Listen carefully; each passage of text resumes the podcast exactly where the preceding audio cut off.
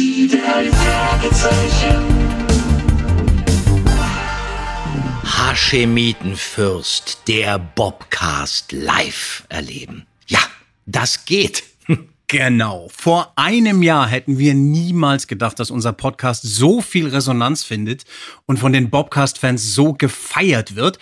Und deswegen haben wir uns was überlegt. Genau. Wir haben uns gedacht, wir können den Bobcast auch mal live auf einer Bühne präsentieren, damit ihr uns sehen könnt und wir euch natürlich auch. Hautnah mit allem, was dazugehört.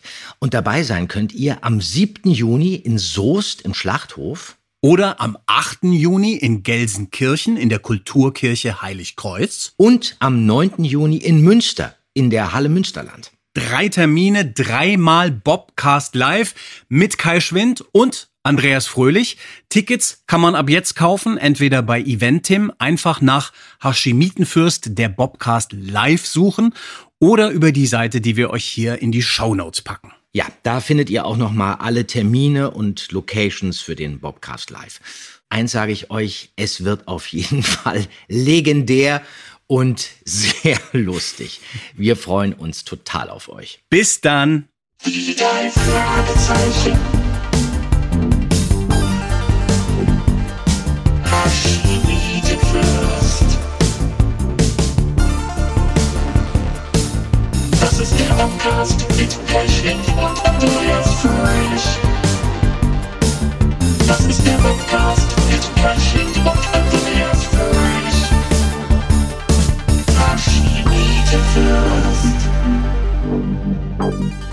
Hallo, wir sind's Brewster McPhee und Crane. Willkommen zum Bobcast. Hola Andreas, ¿qué tal? Ah, muy bien. Eh, Mucho trabajo. Sí. Sehr schön, du hast schon vorgeraucht, das ist doch wunderbar. Nein, äh, so klingt Bob im Breitformat in der spanischen Fassung. in der Spannfassung sehr gut. Das macht mir ein bisschen Angst. Heute geht's um eine tolle Folge und wir haben dazu sogar wieder Verstärkung dabei, nämlich Bastian Pastewka, der Ja. die Folge schon mal durchgekämmt und einige Fragen für uns hat. Aber bevor es losgeht, einmal noch ein kurzer Blick in unseren Briefkasten. Wir haben ja in unserer Weihnachtspausenfolge etwas Hörerfeedback vorgelesen. Unter anderem eine Nachricht von Alexander, du wirst dich erinnern, Andreas, der die steile These aufgestellt hat, dass es scheinbar so wäre, dass die Person, der die drei Fragezeichen ihre Visitenkarte überreichen, Ja. niemals der Täter ist. Ja, Du erinnerst dich. Ja. Diese Nachricht, lieber Alexander, falls du uns zuhörst, war eine regelrechte Brandfackel, denn wir haben unglaublich viele Nachrichten dazu bekommen. Es glüht Äh, sogar hier noch. Ja, ja, man merkt es. Äh, wir waren ja selbst schon ziemlich äh, skeptisch, Andreas, du und ich. Aber in den letzten Wochen hagelte es stichhaltige Gegenbeweise, bei denen ihr Folgen aufgezählt habt, wo sehr wohl ein Täter die Karte überreicht bekommt. Zum Beispiel hier Alida aus Frankfurt am Main, meiner Heimatstadt. Sie schreibt, hallo lieber Andreas, hallo lieber Kai. Mir fallen spontan einige Folgen ein, in denen sehr wohl der Täter die Karte als erstes bekommt oder vorliest. Zum Beispiel Folge 12, gefährliche Erbschaft. Roger Callow bekommt die Karte von Justus, weil dieser zunächst Zweifel hat. Folge 13, lachender Schatten. Visitenkarte wird als erstes an den Täter Mr. Harris gegeben. Folge 50, verschwundener Filmstar. Peter gibt die Karte an den Täter. ist ja unglaublich. Komplizen Ja. Martin Morningbaum. Folge 54, Gefahr im Verzug. Folge 99, Rufmord. Der Radiomoderator Kevin Anderson bekommt die Karte von Bob und liest diese vor in der Sendung. Folge 157 und so weiter und so weiter. Allerdings, jetzt der Knaller. Linus aus Leverkusen hat tatsächlich die ultimative empirische Studie durchgeführt und ist auf ein überraschendes Ergebnis gekommen, wie er schreibt. Alleine in den Folgen 1 bis 120 sind es 18 Personen, die die Karte bekommen und dann am Ende der Täter sind. Das reicht von Mr. Claudius aus dem Superpapagei über Mr. Harris im lachenden Schatten bis zum Quizshow-Moderator Mr. Noble aus Gefährliches Quiz und Dr. Jones bzw. Mrs. O'Donnell aus Die Villa der Toten. Kurz gesagt, die Aussage, der, der die Karte überreicht bekommt, ist nie der Täter, ist falsch. Das stimmt nicht, ja. Interessant. Ja, sagt Linus, der übrigens 14 Jahre alt ist. Respekt. Also, Alexander, These widerlegt, Ja, tut mir leid. vielen Dank, Linus. Genau, danke an euch alle. So, und jetzt fangen wir aber an. Los geht's. Wir stürzen uns kopfüber ins Aztekenschwert, also in die Folge natürlich.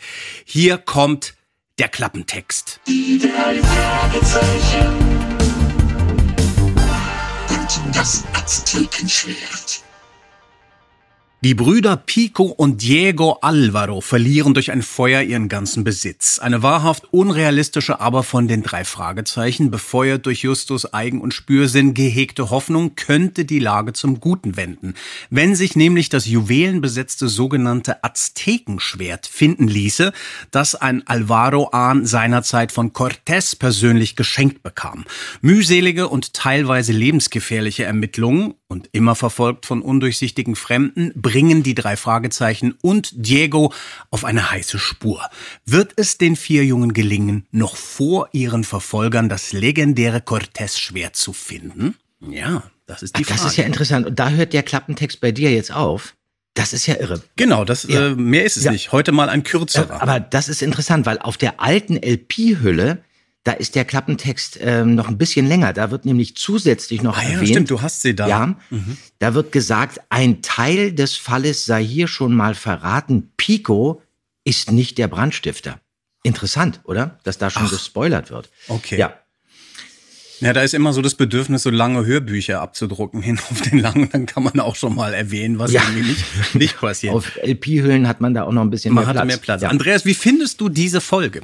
Ja, also ich muss ehrlich sagen, ich bin ein großer Fan der Folge, weil ich den geschichtlichen Hintergrund eigentlich ganz interessant finde und dadurch wird natürlich auch äh, sehr viel recherchiert und man erfährt auch ein bisschen was über diese historischen Zusammenhänge und außerdem mag ich das Setting innerhalb dieser Geschichte jetzt unabhängig von dem Ja. Fall mit dieser kargen Landschaft, den endlos langen Wegen, die zurückgelegt werden müssen, den Pferdekoppeln, den Ställen und den Cowboys. Und das erinnert mich sehr an die Farm von meinem Onkel Klaus.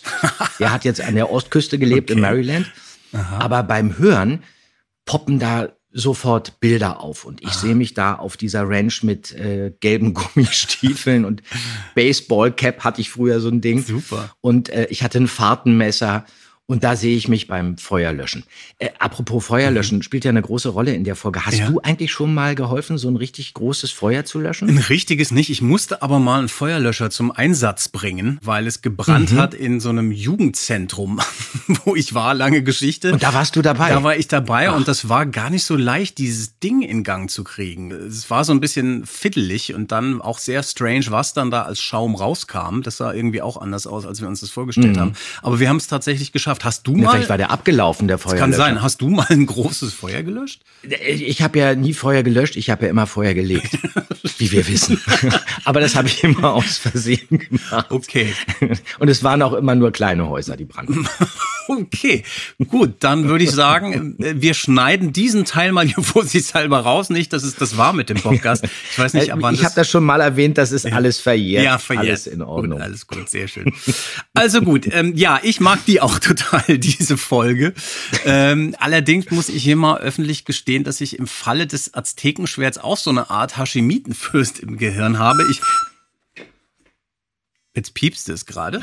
Ja, okay, gut. Wir ignorieren die Polizei. In jedem Fall habe ich im Falle des Aztekenschwerts. Das war meine Frau. Ach so, Okay, gut. okay, gut. Musste sie wegdrücken. Tut mir leid, Anna. Okay, ja, genau, das tut uns sehr leid, Anna. Also, ich habe auch so eine Art Hashimitenfürst im Gehirn. Ich kann mir nämlich nie merken, welche Geschichte das eigentlich ist. Ich habe die früher nur sehr selten gehört und bin dabei, glaube ich, jedes Mal eingeschlafen und deshalb weiß ich immer erstmal nicht, welche Folge mit dem Titel Aztekenschwert eigentlich gemeint ist. Jetzt habe ich sie aber wirklich mal aufmerksam gehört, sogar in der Originalabmischung und finde, hier sind wirklich jede Menge tolle Momente und Ich tolle auch. Sprecher dabei. Ja, ja. Und ich habe ja schon mehrfach erwähnt, dass ich so einen leichten Indiana Jones Fetisch habe. Und da habe ich natürlich den Showdown in der Höhle mit den drei Skeletten, diese ganze Stimmung besonders Ja, gefeiert. Das ist so schön gemacht da. Ja, das ist toll. Ich habe hier gelesen, die Folge ist am 13. Mai 1981 erschienen. Das war also wieder eine spätere Aufnahmesession. Hört man auch an euren Stimmen, finde ich, und an eurem Spiel, oder? Würdest du das auch so sehen im Nachhinein? Ja, ja, also das auf jeden Fall, obwohl ich ja eigentlich fest davon überzeugt bin, das habe ich ja schon mal bei der letzten Folge gesagt, dass wir den verschwundenen Schatz und das Aztekenschwert an einem Wochenende Ah, aufgenommen ja, haben. stimmt, da bin stimmt, ich mir stimmt. eigentlich ziemlich sicher. Ja, okay, gut. Aber ähm, du hast vollkommen recht. Hier beim Aztekenschwert ist das Zusammenspiel von uns dreien wirklich sehr gut. Da Ja. Mhm. hörst du jetzt das Trio, ja, das Trio, das zusammenhält. Da wird sich dann auch gerieben, da tauchen erste Differenzen auf. Man ist natürlich dann auch nicht immer einer Meinung, dann piesackt man sich so ein bisschen. Und schön ist auch, wir spielen und performen nicht immer in einer Lautstärke. genau. Bestimmte Sätze werden dann so ein bisschen weggesprochen, andere werden extra betont mit Wechsel im Tempo. Die Atmer und die Laute sind differenzierter. Das lebt Ja. einfach immer mehr. Und ich muss sagen, ganz ehrlich, zum ersten Mal gibt's von Bob, finde ich jetzt persönlich, was den Text angeht, eigentlich keine Ausfälle. Also jetzt hier kein Wesen aus der Urzeit. Nein. Ich bin voll dabei, finde Ja. ich. Ich halte die Spannung. Ich bin auch lebendig. Ich verhaue fast keinen Satz. Und ich kriege für mich eigentlich hier zum ersten Mal so ein richtiges Profil. Mhm. Man, man hat so eine Vorstellung, wer ist dieser Bob eigentlich? Man merkt, dass der nicht nur Stichwortgeber ist und immer eins auf die Rübe bekommt, sondern auch durchaus kombinieren kann und Entscheidungen trifft. Und das Mhm. finde ich hier ziemlich gelungen. Unbedingt. Ähm, das Wie finden wir eigentlich das Ja. Cover? Genau, habe ich auch gerade drauf gestarrt wieder. Ja, also ich mag immer diese rangezoomten Details, äh, wenn Eigarash diese Herangehensweise hat, so ganz nah ran zu zoomen. Aber irgendwie ist dieses Schwert in keinster Weise so, wie ich mir das vorstelle. Das ist irgendwie, macht irgendwie was anderes hier, äh, dieses Bild. Wie geht dir das? Ja, ich finde, das Schwert sieht ja schon beeindruckend aus. Toll, ne? Ja. Also Für viele auch wirklich ein sehr schönes Cover. Ich frage mich bloß, wieso aus dem Mystery of the Headless Horse, so heißt das Buch übrigens im Original, in der deutschen Übersetzung das Aztekenschwert geworden ist. Denn eigentlich stammt das ja nicht von den Azteken, Genau. wie viele annehmen, sondern Cortés hat das Ja. Schwert äh, vom spanischen König als Geschenk überreicht bekommen für seine Verdienste als Eroberer der Azteken. Und das ist eigentlich auch kein Schwert, sondern das ist ein juwelenbesetzter Degen. Und jetzt sind wir hier schon mal ähm, dabei bei Cortés oder Cortés, wie er dann auch immer in dem Hörspiel gesagt wird. Wird alles angeboten. Das war ja ein furchtbarer, brutaler Schlechter. Ja. Der hat sich jetzt auch nicht unbedingt mit Ruhm bekleckert, was so ein bisschen unter den Teppich gekehrt wird im Hörspiel. Ja, jetzt mal zu den Facts. Also die vorliegende Erzählung von William Arden stammt aus dem Jahr 1977 und stellt ursprünglich die 26. Äh, Geschichte der Reihe dar. In Deutschland erschien die Story im Jahr 1980 als 25. Abenteuer und das Hörspiel kam am 13.05.1981 auf den Markt. Ich glaube, das hast du jetzt vorhin ja gerade schon gesagt. Genau, und ich würde sagen, wir steigen direkt ein ins Hörspiel mit dieser grandiosen Opening-Szene, wo wir gleich unter anderem Skinny Norris treffen. Justus, es tut mir leid, dass ich zu spät komme. Ich möchte dich um einen Gefallen bitten. Diego Alvaro, da bist du ja. Grüß dich. Was für einen Gefallen, Diego. Du gibst dich neuerdings mit mexikanischen Zugereisten ab, Dicker. Das sieht dir ähnlich. Sorg lieber dafür, dass er wieder nach Mexiko abhaut. Das wirst du zurücknehmen. Du wirst dich entschuldigen. Denkste. Bei einem Mexikaner entschuldige ich mich nicht. Nein? Dann kriegst du eine Ohrfeige. Das wirst du mir büßen. Hört auf, euch zu schlagen. Hört doch auf. Lass ihn. Aber Diego ist zu klein für Skinny. Nein, er kämpft weiter. Und keiner mischt sich ein. Das wirst du mir büßen. Hast wohl noch immer nicht genug, was? Also gut. Gib's ihm, Diego. Los. Vorsicht, Skinny, das Auto. Weg, Skinny! Skinny ist direkt vor das Auto gesprungen. Wenn Diego nicht gewesen wäre, dann wäre er jetzt tot. Der, der Kleine war meine Rettung. Kann man wohl sagen. Bedank dich mal schön. Danke, Alvaro. Toll, hier ist richtig was los. Skinny Norris als Donald Trump äh, hasst alle Mexikaner und wird dann aber äh, eines Besseren furchtbar. belehrt. Das finde ich richtig toll, diesen Auftakt, weil es auch ein bisschen dieses Highschool-Setting irgendwie so hat, wo man die Fragezeichen eigentlich sonst nicht so sieht. Ich finde, es ist ein ganz toller Einstieg, oder? Ja, wunderbarer Schlagabtausch zwischen den beiden. Ja. Und ähm, Skinny, du hast vollkommen recht, der ist ja wirklich fast noch ekelhafter als Peters Vater in der Geisterinsel. also wirklich extrem ausländerfeindlich. Schrecklich. Ja. Ja, wen hören wir da? Jan Odle. Ja. Das ist ja die Stimme von Sindbad, dem Seefahrer aus der ZDF-Zeichentrickserie. genau. Das wissen wir ja, ist ja eigentlich die Zweitbesetzung. Richtig, er hat das ja wollen die wir mal nicht vergessen, Rolle denn der ursprüngliche Sindbad, das war ja ich, Ja. Mhm. wie sich alle Bobcast-Hörer erinnern. Ja, ähm, was hat Jan noch gemacht? Der war von 1980 bis 81 auch Tom Sawyer in dieser kanadischen sehr bekannten Fernsehserie Die Abenteuer von Tom Sawyer und Huckleberry Finn. Mhm. Gab es dann auch als Europa-Hörspiel. Das war jetzt nicht diese ganz alte Bearbeitung, die ich so mochte, sondern die spätere. Die ist so um 1980 rausgekommen. Und dann ist er auch die Stimme von Peter Griffin in Family Guy. Ja, ja, super. Jan Odle. Richtig. Und seit natürlich der Prince von Bel Air die Stimme von Will Smith. Ja. Der arbeitet jetzt vor allem, spricht auch immer noch, aber arbeitet jetzt vor allem hauptberuflich als Dialogbuchautor und als Dialogregisseur, zum Beispiel für Game of Thrones. Mhm. Und da ist er übrigens auch die deutsche Stimme von Lord Varys. Und dann hat er auch noch die deutschen Bearbeitungen gemacht von House of the Dragon, dieser Tolkien-Serie Die Ringe der Macht und von The Blacklist.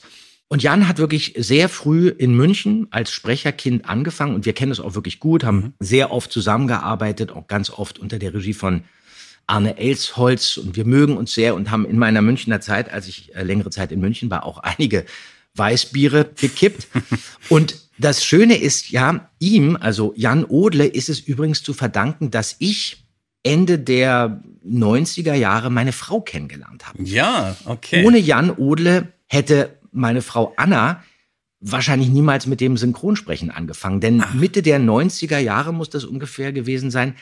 Da hat äh, Jan äh, in München Regie gemacht und ähm, ein Synchroncasting für eine Telenovella organisiert. Und die hieß Morena Clara. Also äh, erinnern sich vielleicht noch ein paar an diese Serie aus Brasilien oder ich glaube, nee, die, die war aus Venezuela, glaube ich. Ganz schrecklich, ungeheuer kitschig, aber wirklich sehr leidenschaftlich. Ja, so. so Und im Studio bei diesem Casting war durch Zufall auch eine gewisse Anna Carlsson. Die war aber gar nicht eingeladen zu diesem Casting. Anna kam nur im Schlepptau mit einer Freundin von ihr mit und wollte eigentlich nur mal zugucken, wie ihre Freundin so ein Casting im Synchronstudio absolviert, wie das funktioniert und hat sich dann da hinten reingesetzt. So, leider passte die Freundin von Anna aber überhaupt nicht auf diese Rolle, die besetzt werden sollte.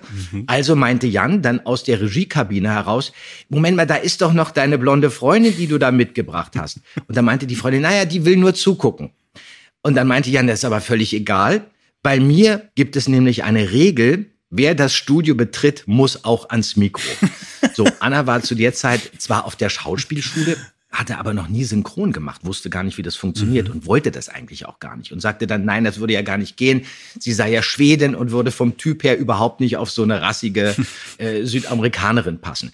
Jan ließ dann aber nicht locker, hat Anna dann überredet, zehn Probetakes zu sprechen und eine Woche später klingelte das Telefon. Sie hatte die Rolle und eine Freundin weniger.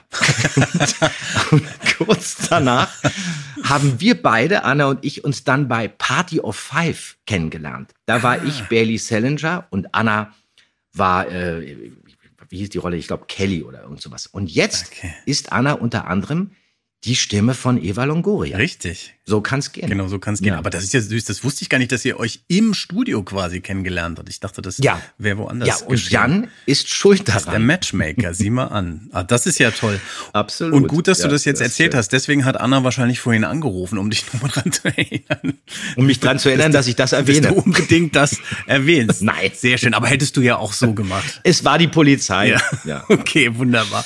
So, pass auf. Ich finde, bevor wir jetzt weiter in die Folge einsteigen, holen wir jetzt unseren Gast herein. Der wunderbare Bastian Pastewka, ein Freund des Bobcasts, kennt natürlich auch diese Folge sehr genau und hat einige Fragen.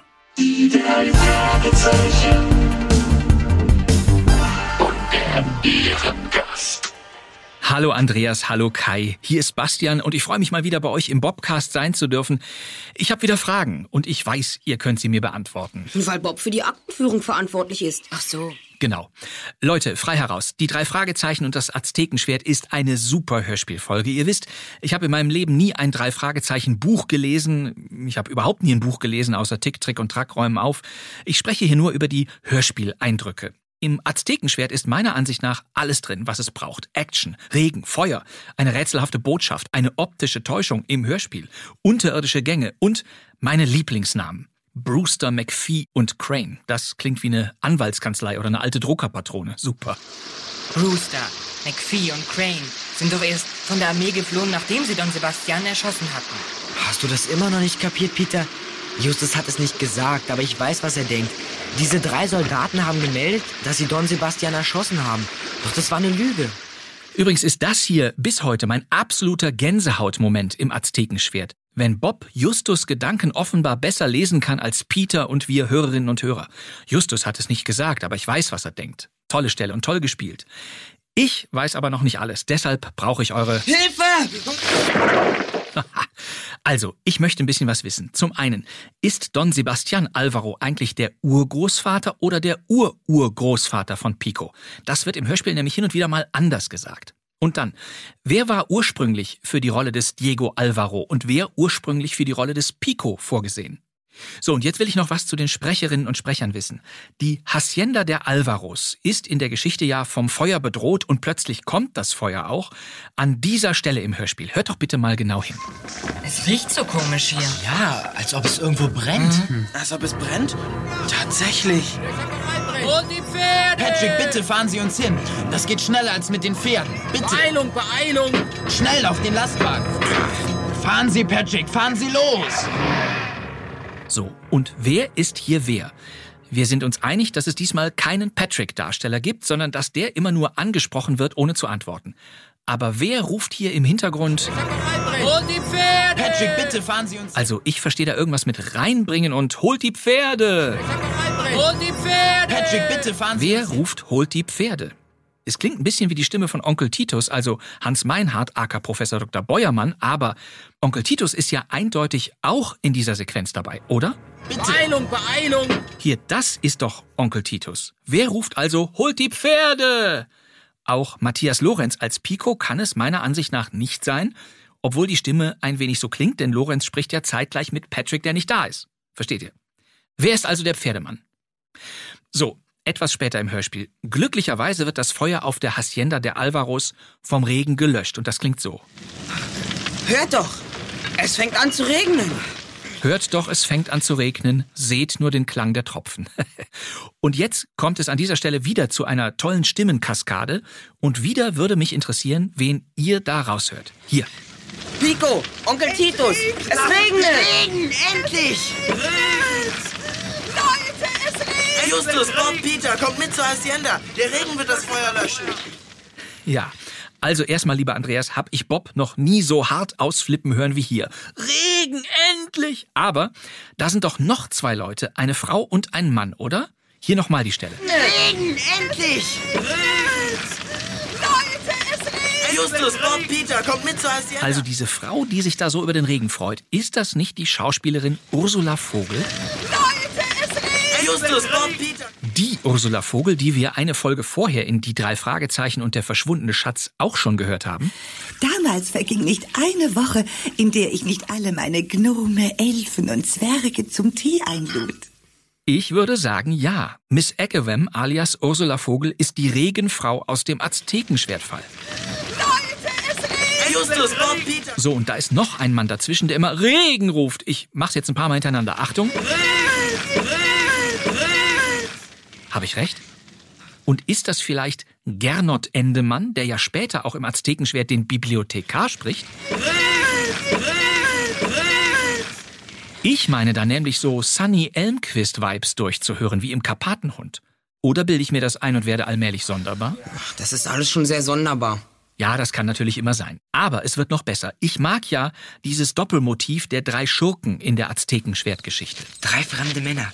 Dieses Trio Brewster, McPhee und Crane ist ja seit Ewigkeiten tot. Aber es gibt ja drei höchst lebendige Schurken, die im Grunde das gleiche Ansinnen haben, nämlich Tulsa, Cap und Pike. Wie sollen wir hier was finden? Das wird sich schon zeigen, Pike. Los, ran an die Arbeit. Sie müssen hier irgendwo sein. Na schön, Cap. Der eine nennt ihn Cap, der andere nennt ihn Cap, alles klar. Aber wer sind die Schauspieler? Vor allem der mit der gepressten Stimme. Weißt du genau, dass sie hier drinnen verschütt gegangen sind? Klar weiß ich das, Tulsa. Hier sind sie nicht. Wir hatten sie aber auf der Fahrt. Na schön. Vielleicht sind sie draußen. Okay, sehen wir draußen nach. Also, ich würde ja sagen, anders als im Booklet zum Hörspiel angegeben, hört man hier einmal Joachim Wolf, uns schon bekannt als der große Gulliver aus dem sprechenden Totenkopf, und Armand Marischal und so weiter oder als Sam in der Geisterinsel, dann Siegfried Wald, zuletzt als Spaßvogel Mr. Frank im verschwundenen Schatz dabei, aber es gibt noch diese dritte Stimme, eben diese gepresste. Hier sind sie nicht. Na schön. Vielleicht sind sie draußen. Okay, sehen wir draußen nach. Für mich klingt das nach dem Mann, lieber Andreas, der dich mal im Synchronstudio übersehen und dann behauptet hat, du hättest da rumgeknistert. Ist das etwa Franz Josef Steffens? Na schön. Vielleicht sind sie draußen. Denn wenn das so wäre, dann wäre Steffens ja in diesem Aztekenschwertfall offenbar doppelt besetzt worden. Zum einen als Pike Na schön. und, wie auch im Booklet zum Aztekenschwert angegeben, als Sheriff. Hallo, Sheriff. Was ist hier los? Ja, das ist Franz Josef Steffens. Kommt mal runter von den Bäumen. Eindeutig, oder? Euch beiden kenne ich doch. Peter Shaw und Bob Andrews. Von den drei Detektiven, nicht wahr? Ja, das stimmt. Na, von euch sollte man eigentlich etwas anderes erwarten. Franz Josef genannt F.J. Steffens, auch bekannt als Mr. Carter mit der Schrottflinte aus dem unheimlichen Drachen, alles klar. Aber jetzt bin ich wirklich verwirrt, denn wenn ich das richtig höre, hat Steffens ganz am Ende auch noch eine dritte Rolle im Aztekenschwert. Zum Finale kommen Peters Vater, der uns bekannte Sheriff und ein Hauptkommissar. Mein Vater kommt mit dem Sheriff und dem Hauptkommissar. Hi, Dad. Hallo, Peter. Ist alles in Ordnung mit euch? Ja, alles bestens. Wir waren in der Höhle und haben herausgefunden, was mit Don Sebastian und drei amerikanischen Soldaten geschehen ist. Und damit habt ihr wieder einmal ein Geheimnis aus alter Zeit gelöst. Also Peter spricht den Mann doch mit Dad an und der Mann richtet sich auch fürsorglich an Peter. Aber nur zehn Sekunden später ist diese Stimme immer noch zu hören. Skinny, was sagst du dazu? Ich habe die Schlüssel Cody gegeben. Darüber reden wir später. Kommt jetzt, wir fahren nach Rocky Beach. Noch nicht, Sheriff. Erst müssen wir das Aztekenschwert finden. Und jetzt spricht Justus diesen Mann wieder als den Sheriff an. Aber das ist doch immer noch Franz Josef Steffens, oder drehe ich inzwischen völlig durch? Das gibt's doch nicht. Lieber Bob, lieber Andreas, lieber Kai, bitte helft mir. Vielen Dank. Ja, lieber Bastian, du drehst nicht durch, würde ich sagen. Fangen wir doch mal hinten an am besten. Das stimmt eindeutig, würde ich sagen. Oder das ist dreimal Franz Josef Steffens in dieser Folge. Ja, naja, zu, das Andreas, müssen wir ein bisschen differenzierter Aha. sehen. Also vollkommen Okay. richtig, Bastian hört hier Wald, Wolf und Steffens raus, als diese, als diese drei äh, Cowboys. Und der Ja. Steffens, der muss hier natürlich so ein bisschen chargieren, weil er später ja auch vollkommen richtig noch der Sheriff ist und sich dann ja, er kommt ja auch selten vor, sozusagen selbst verhaften Ja, ja. muss. Aber ähm, Steffens jetzt als Pike zu besetzen, ähm, das ist schon wirklich ein bisschen schwierig und gewagt, Mhm. weil Steffens ja so eine markante Grundstimme hat, dass man eigentlich immer erkennt, dass es Steffens ist. Und er ist ja kein Chamäleon gewesen, wie zum Beispiel jetzt Günther Flash. Großartig Flash als Ben Jackson im Teufelsberg. Da erkennt man den ja gar nicht. Und der Trick ist bei solchen Geschichten eigentlich oft jetzt nicht nur die Stimme zu verstellen, sondern sich dann auch wirklich richtig stimmlich zu morphen. Also zum Beispiel ein bisschen anzustottern, damit man nicht erkennt in diesen drei, vier Sätzen, dass man Doppelrollen hat oder so. Man muss dann versuchen, auch anders zu atmen. Dann kann man vielleicht sich überlegen, ob man den Unterkiefer Ja. ein bisschen nach vorne schiebt und dann auch die Mundhöhle als Klangkörper mitspielen lässt. Und dazu muss ein Sprecher aber Lust haben. Und wissen wir ja, Steffens war per se ja immer etwas grummelig. Ja. Und sich stimmlich nahezu unkenntlich zu machen, das können wirklich nur wenige.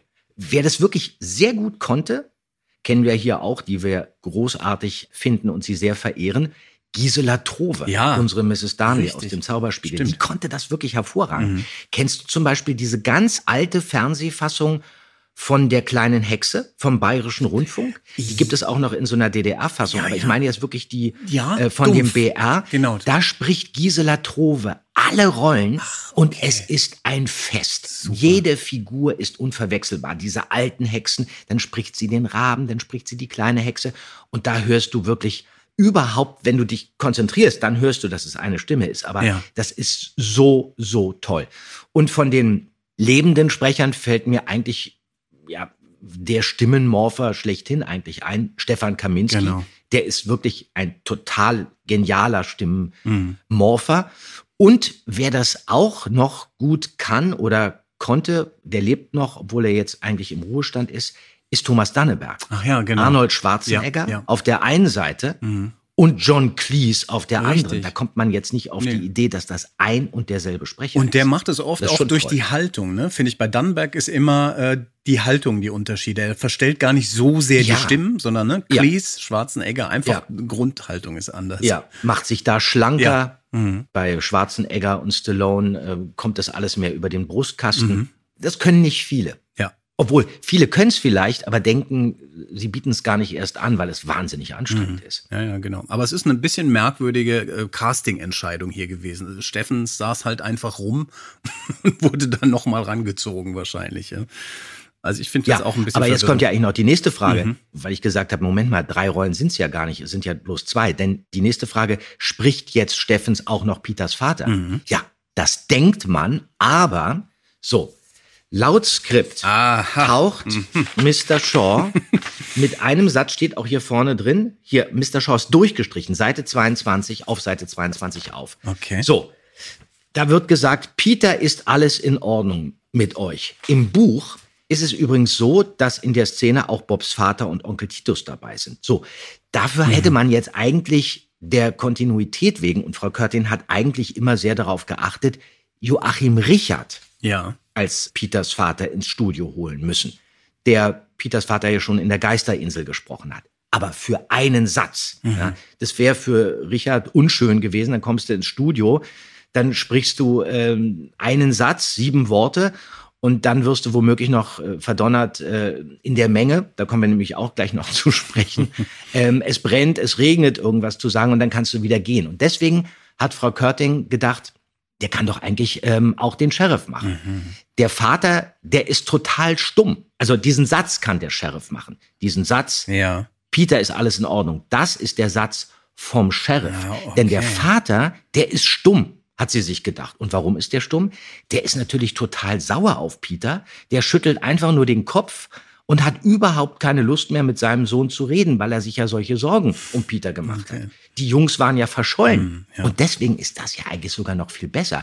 Peter sagt, ah, mein Vater kommt mit dem Sheriff und dem Hauptkommissar.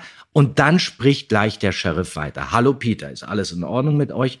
Und der Hauptkommissar, der wird ja auch von Peter erwähnt, der sagt auch kein Wort. Der ist genauso sprachlos wie der Vater und froh, dass die Jungs noch am Leben sind. Und Frau Körting hat das eben hintergründig und mit Tiefgang inszeniert. Das ist pure Kunst. Ja, total interessant und auch im Geiste der Folge, denn wir haben ja ein gleiches Problem in Anführungsstrichen mit Patrick, der am Anfang ja auch nur angesprochen wird.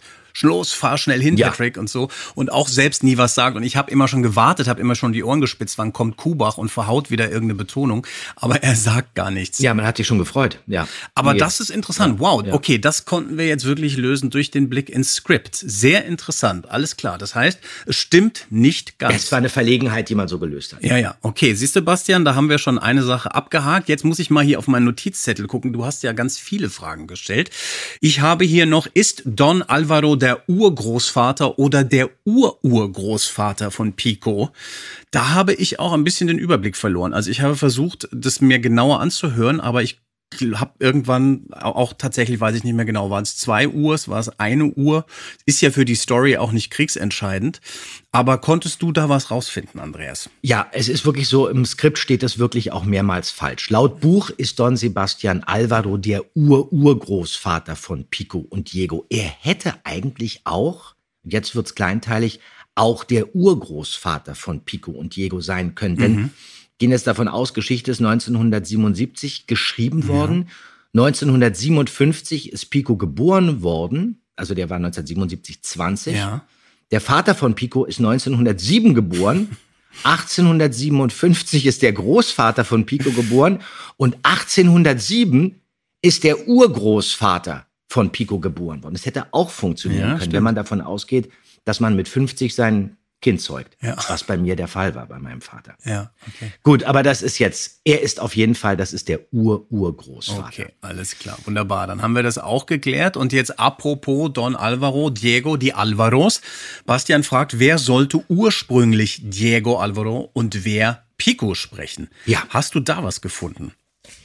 Das ist auch wirklich eine ziemlich gute Frage, denn auf dem Deckblatt, da kann man was erkennen, die ursprüngliche Besetzung von Diego und Pico. Da steht, dass Frau Körting zuerst Matthias Lorenz auf die Rolle von Diego besetzen wollte, also auf Okay. den jüngeren Bruder. Und Stefan Schwade, das kann man fast nicht richtig erkennen, aber äh, ich habe es jetzt entziffern können, für Pico, also unseren Andy Carson aus der Schwarzen Katze. Richtig. Und dann ist ihr aber aufgegangen, dass Schwade eigentlich ein bisschen zu weich und zu wenig autoritär geklungen hätte für den doch sehr stolzen Pico. Und Matthias Lorenz vom Alter her auf Diego auch nicht gepasst hätte, denn bei Diego steht 12 bis 14. Okay. Mhm. Und dann, dann hat Frau Körting Lorenz durchgestrichen und München-Odle hingeschrieben und Lorenz dann auf Pico besetzt. Was finde ich wunderbar passt, der ist bestimmt, der ist äh, tough Ja. Und der ist auch leicht überheblich, Mhm. was für die Rolle ja gar nicht so unpassend ist, denn der polarisiert. Ja. Und das bringt äh, immer ein gewisses Maß an Spannung mit rein. Genau. Ich finde die auch super besetzt und vor allem apropos die große Frage, mexikanischer Akzent oder nicht, sie machen hier keinen Akzent, sondern holen es auch über die Und Haltung rein. so, Finde ich ja. auch super. Genau dieses leicht überhebliche, das ist mir auch aufgefallen, das finde ich klasse in der Rolle. Das passt wirklich toll. Wir gehen weiter äh, Bastians Fragen nach. Jetzt kommt dieses Genre, was ich immer ganz toll finde. Was verhört man da was? Wer sagt was oder so? Bastian hört ja wirklich genau hin und fragt, wer sagt da im Hintergrund, holt die Pferde? Wer ist der Pferdemann? Ist das Bäuermann? Ist das auch Matthias Lorenz? Und dann gibt's ja dann noch so einen zweiten Satz, kommt äh, rein oder irgendwas man nicht so genau versteht. Wer ist das alles? Was weißt du da? Also zu den Stellen, ähm, wenn es brennt und regnet, da hat Francis was ganz toll ist, das hat ihm aber, glaube ich, Frau Körting irgendwann mal gesagt, das wäre wichtig, wenn er das anbieten würde. Francis hat im Skript geschrieben, Helfer und Menge rufen. Und Menge, Masse im Hintergrund im Synchronstudio oder im Hörspielstudio aufzunehmen, das ist grundsätzlich immer sehr aufwendig Ja. und wird eigentlich dann immer separat gemacht. Und damit der Mengensprecher überhaupt weiß, was er rufen soll, denn er hat ja eigentlich von der Geschichte überhaupt keine Ahnung, hat Francis sich immer die Mühe gemacht, Texte anzubieten. Sonst fangen die Mengensprecher immer an, irgendwelche Texte zu rufen, die überhaupt nicht passen, Ja. weil sie den Hintergrund ja eben nicht kennen. Genau, oder sagen Soll alle das brennen und Gleiche. Einer ruft Hurra, es brennt, weil er denkt, die Schule brennt oder sowas.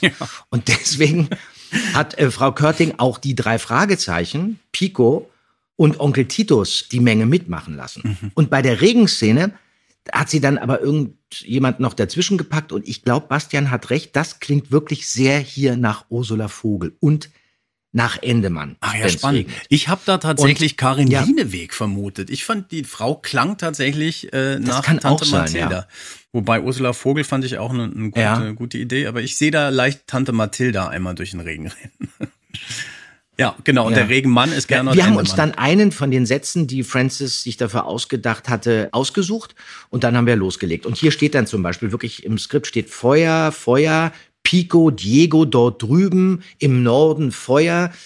Wir haben schon die Feuerwehr angerufen und die Forstverwaltung und so weiter und so weiter, was dann aber in der Mischung so runtergedimmt wurde, dass man davon nichts mehr hört. Das Einzige, was man dann aber mitbekommt, ist, holt die Pferde. Und das ist in der Tat Matthias Lorenz als Pico. Bloß leider überlappt er sich dann mit sich selber. Das ist dann in der Mischung verunglückt, weil man dann nicht genau wusste, wer ruft denn da eigentlich. Na gut, wir packen das übereinander. Ja. Und man hört auch Onkel Titus. Und der sagt aber nichts mit, ähm, was Bastian auch vermutet hat oder auch nicht akustisch ganz einordnen konnte, mit irgendwas reinbringt, sondern der sagt, der Chaparral brennt. Der Chaparral. Weißt du, was das ist, Kai? Nee, Chaparral? keine Ahnung. Chaparral, ist das ein Stall oder ein... Chaparral. Ken- Kennst du diese, du kennst doch diese tolle Serie High Chaparral. Ich habe auch immer gedacht, das ist so eine Pferdekoppel. Nein, das ist eine typische kalifornische Vegetationsart. Das sind niedrige, immergrüne Eichenbüsche, Ach, diese. die wahnsinnig schnell Feuer fangen. Okay. Ja, genau. Hat man schon wieder was gelernt. Ja, super. Ist doch toll. Das ist sehr schön. Stimmt, jetzt sehe ich das auch vor mir. Und die brennen natürlich wie Zunder. Okay, spannend. Toll, okay, damit haben wir tatsächlich, glaube ich, alle Fragen von Bastian beantwortet. Ähm, Es gibt trotzdem so ein paar Stellen, die ich gerne mit dir auch nochmal anschauen oder anhören möchte. Chaparral brennt passt eigentlich ganz gut. Ich finde, hier gibt's eine interessante Stelle, wo das Löschflugzeug Wasserbomben wirft. Und da würde ich ganz gerne mal reinhören. Passt auf, das Löschflugzeug wirft Wasserbomben.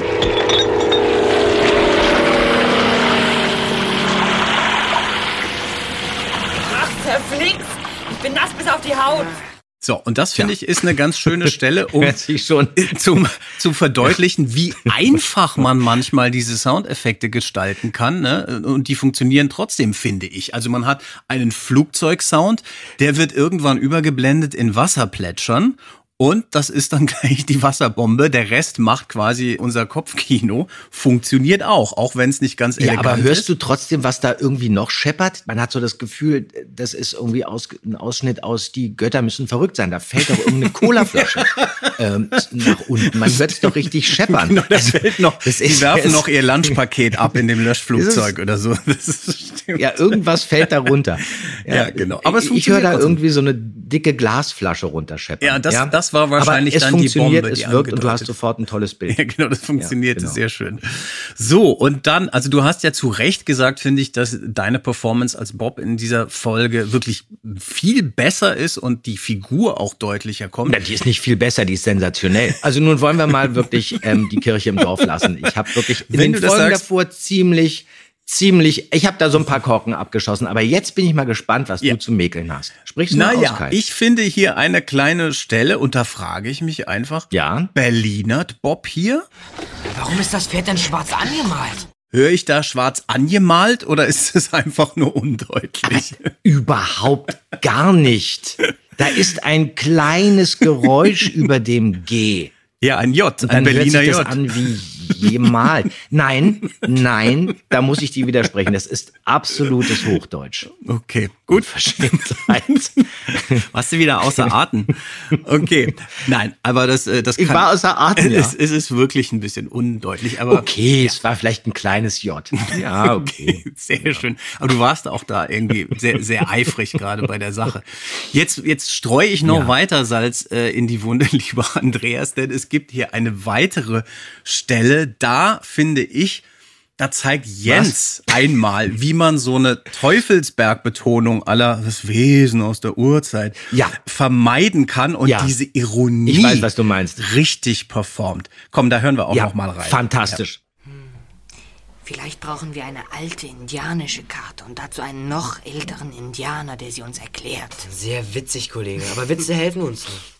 So muss man das machen. Ja, es ne? ist, ja, ist fantastisch. Das ist super. gut. Und ich, ich Ja, musste sehr aber- lachen, weil du auch als Bob natürlich richtig angepisst reagierst. Ja, sehr witzig, Kollege. Danke. Performst du auch noch Aber besser. das steht so, aber das steht so im Skript. Ja, ja, ja, aber klar. als Jens das gemacht hat, habe ich gedacht, verdammt, jetzt weiß ich, wie es geht. Ja. Ich habe gedacht, verdammt nochmal, natürlich. Genauso muss man es machen. Und danach, glaube ich, hatte ich keine Teufelsberg-Momente mehr. Weil ich jetzt wusste, aha, so macht man's. Ja, der gute genau. Jens. Richtig, ne, hat er, hat er sehr schön gemacht. Ja. ja, also das waren so diese Stellen, die mir noch aufgefallen sind. Dann sind wir ja eigentlich tatsächlich schon am Ende. Alles wird aufgelöst. Skinny wird richtig abgewatscht da vor versammelter Mannschaft. Aber wie genau, kriegt man eigentlich gar nicht mit, ne? Was das für Konsequenzen für ihn hat eigentlich. Nee, das kriegt man eigentlich nur im Buch mit. Da Okay. wird Skinny als Strafe für seine Gemeinheiten und für seine Fiesheiten von seinem Vater in eine Kadettenanstalt gestellt. Das wird im Hörspiel unterschlagen. Ja, ja, genau. Okay. Hat ihm aber dann nichts genützt. Er ist und bleibt eine fiese Möb. Äh, auch Ich, glaube, er war eine Zeit lang weg vom Fenster. okay, der hat so eine Wie sich Ausbildung. das gehört. dauert, genau. Ja. So, und dann gibt Ja. es ein wunderschönes Ende, finde ich, in der Originalfassung. Peter Passetti moderiert die ganze Folge sehr charmant ab. Justus hatte das Schwert tatsächlich gefunden. Und damit waren die Probleme der Alvaros mit einem Schlage gelöst. Sie konnten das Schwert zu einem sehr, sehr guten Preis an die mexikanische Regierung verkaufen. Für Cody und die drei Cowboys aber kamen böse Zeiten. Sie mussten sich für das Feuer verantworten, in dem die Hacienda der Alvaros verbrannt war und mit ihr viele wertvolle Gegenstände. Die drei Fragezeichen aber machten sich auf den Weg, um Mr. Hitchcock wie üblich von ihrem Abenteuer zu berichten. Ja, das ist interessant, dass in der alten Fassung äh, Hitchcock in der dritten Person über sich spricht, was ich eigentlich Ja. ganz charmant finde. Finde ich auch. Da sagt er nämlich, ähm, um Mr. Hitchcock wie üblich von ihrem Abenteuer zu berichten. Mhm. Das hätte man eigentlich in der Neuabmischung nicht wegschneiden sollen. Man weiß ja, dass der Erzähler mit Alfred Hitchcock identisch ist. Aber Ja. man wollte es eben wirklich richtig machen und dann hat man das rausgenommen. Mhm. Ich finde es schade, denn Passetti macht es mit so einem Augenzwinkern. Natürlich weiß er das ja, ja, dass er über sich spricht. Ich finde, das transportiert Ja, er schön mit. ja, an- natürlich. An, Ja, dieser Stelle. absolut, Aber gut, absolut. so hat man es ganz genau gemacht und das Rätsel um das Aztekenschwert ist gelöst. Damit war's das auch im Bobcast für diese Folge und wir freuen uns schon auf die nächste, denn das ist ja nun wirklich die Original Haschemitenfürst-Folge, die silberne Spinne. Ja, ich bin schon ganz Macht's aufgeregt. gut. Ich auch. Ja, du hast schon großartig. Kopfschmerzen. Der Also, Werkschutz kommt. Macht's gut. Bis dann. Tschüss. Ciao.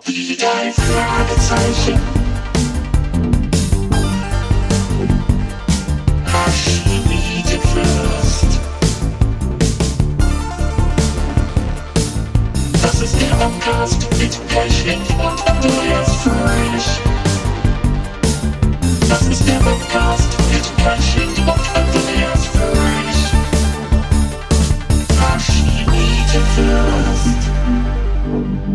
you.